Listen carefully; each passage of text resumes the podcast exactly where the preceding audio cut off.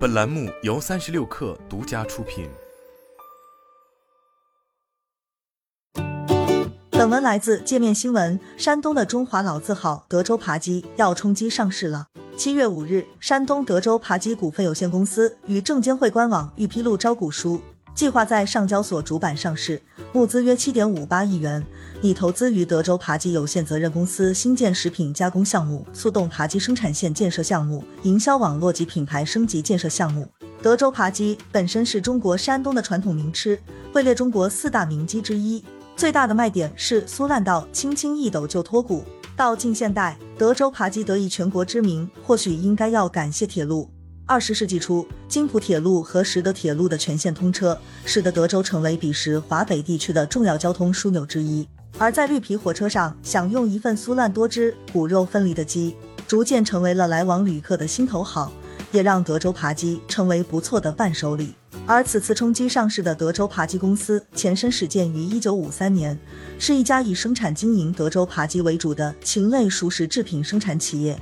也是一家中华老字号企业。一九九九年改制为山东德州扒鸡集团有限公司，目前已经形成以扒鸡为主导及鸡副品、肉熟食等食品为一体的产品群，拥有德州、青岛两大生产加工配送中心，并已实行主要覆盖山东及京津冀地区的线下销售渠道，以及面向全国的多种线上销售渠道相结合的直营加经销销售模式。招股书显示，二零一九至二零二一年。德州扒鸡营收分别为六点八七亿元、六点八二亿元、七点二亿元，规模净利润分别为一点二二亿元、九千四百五十五点九二万元、一点二亿元。对比同类卤味大公司们来说，德州扒鸡二零二一年七点二亿的营收与门店规模都并没有太大优势。招股书中列举的主要竞争对手中，绝味食品已经拥有门店一万三千七百一十四家，营收六十五点四九亿元；周黑鸭门店数量一千七百五十五家，营收二十一点八一亿元；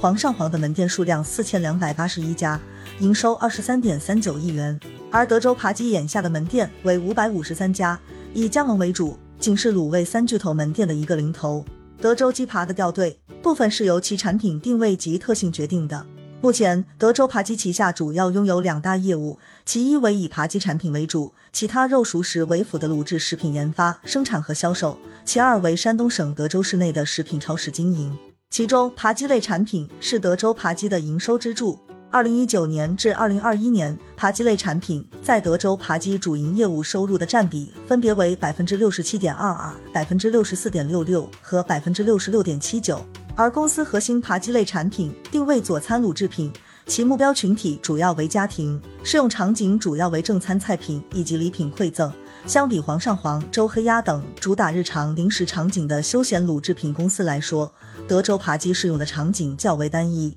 为摆脱品类单一的劣势，德州扒鸡自二零一九年起陆续推出了子品牌卤小吉系列休闲卤制品预制菜产品，以拓展新市场领域。卤小吉使用更符合现代消费喜好的小包装设计，推出各种卤味小零食产品，包括扒小鸡、鸡爪、鸡翅零食包等。此外，二零二零年德州扒鸡还成立扒鸡超市子公司，进一步拓展产品品类和销售渠道，业务覆盖地区主要为山东省德州市，现已开设三十四家门店，总经营面积超两万平方米。在定位上，食品超市产品则主要为在超市渠道销售的除自制卤制食品以外的其他自制或外购的糕点、面点、休闲食品和酒水饮料等产品。不过，从眼下招股书中的营收构成看，子品牌所属的肉副食品类板块与超市板块业绩在近三年里均没有明显的提升。另一方面，区域集中度高也是限制德州扒鸡发展的一大桎梏。招股书表示，因公司以低温鲜品为主。对产品保鲜及物流配送要求较高。目前，德州扒鸡主要生产加工配送中心位于山东。为保证产品品质，线下销售区域主要覆盖山东与京津冀地区。按地域来看，德州扒鸡有超过八成的收入来自华东地区。报告期内，华东地区的收入分别为五点七五亿元、五点五八亿元和五点七八亿元，占比分别为百分之八十四点二五、百分之八十二点二七和百分之八十点六九。不过，德州扒鸡也在招股书中表示，未来随着该公司苏州基地的开建，其将以苏州为长三角中心，辐射更多地区，开拓新市场，降低区域集中度。作为中华老字号。德州扒鸡冲击上市的背后也有资本的身影。成立至今，德州扒鸡已获得国寿投资、天图投资、莫池山创投、鲁明投、领航投资等机构的投资。值得注意的是，在招股书显示的德州扒鸡前十股东中，天津天图持股百分之四点七五，为公司第六大股东。天津天图属于天图投资旗下，后者早在二零一零年便投资了周黑鸭。在二零一六年，周黑鸭成功于香港交易所敲钟上市，一跃成为眼下的卤味三巨头之一。眼下，德州扒鸡或将如周黑鸭一样，借助资本的力量成功上市，但这仅是一个开始。